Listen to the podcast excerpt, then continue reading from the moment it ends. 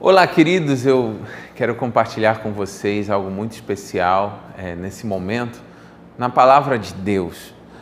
E eu quero falar sobre algo que é fundamental para a nossa vida nos dias de hoje. Na verdade, sempre foi, mas nos dias de hoje eu creio que ainda mais, pois nós estamos na geração da comunicação.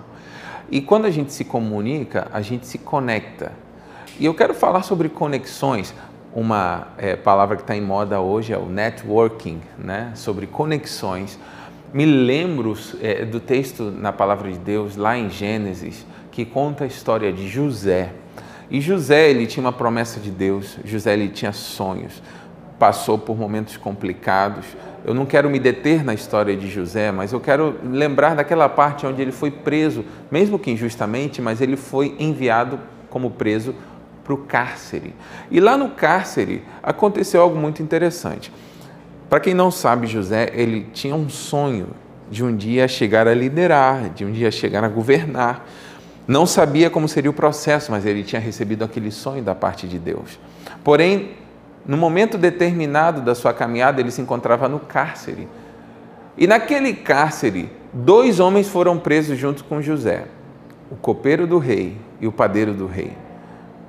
E sabe, quantas vezes nós nos encontramos nos cárceres da vida e pessoas estão com a gente e a gente precisa ter discernimento a quem nós vamos nos conectar, ou melhor, com quem nós vamos nos conectar. José tinha duas opções: ou se conectava com o padeiro ou se conectava com o copeiro.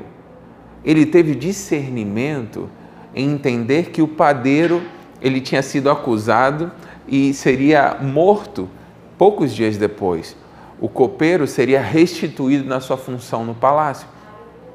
Ele se conectou com o copeiro, inclusive falou: Copeiro, quando você for restituído na tua função, lembra-te de mim. Eu fico pensando, e se José tivesse errado?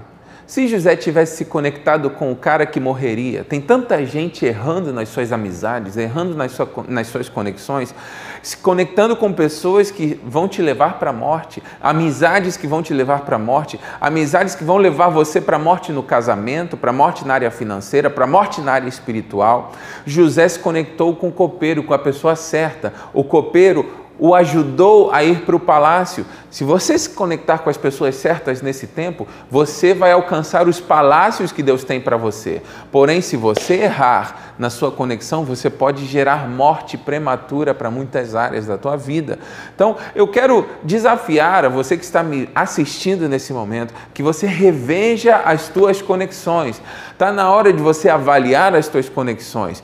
Larga o padeiro, larga os padeiros da vida, larga as pessoas que estão te levando para a morte, larga as pessoas que estão prejudicando a tua caminhada e comece a se conectar com os copeiros que Deus coloca no teu caminho.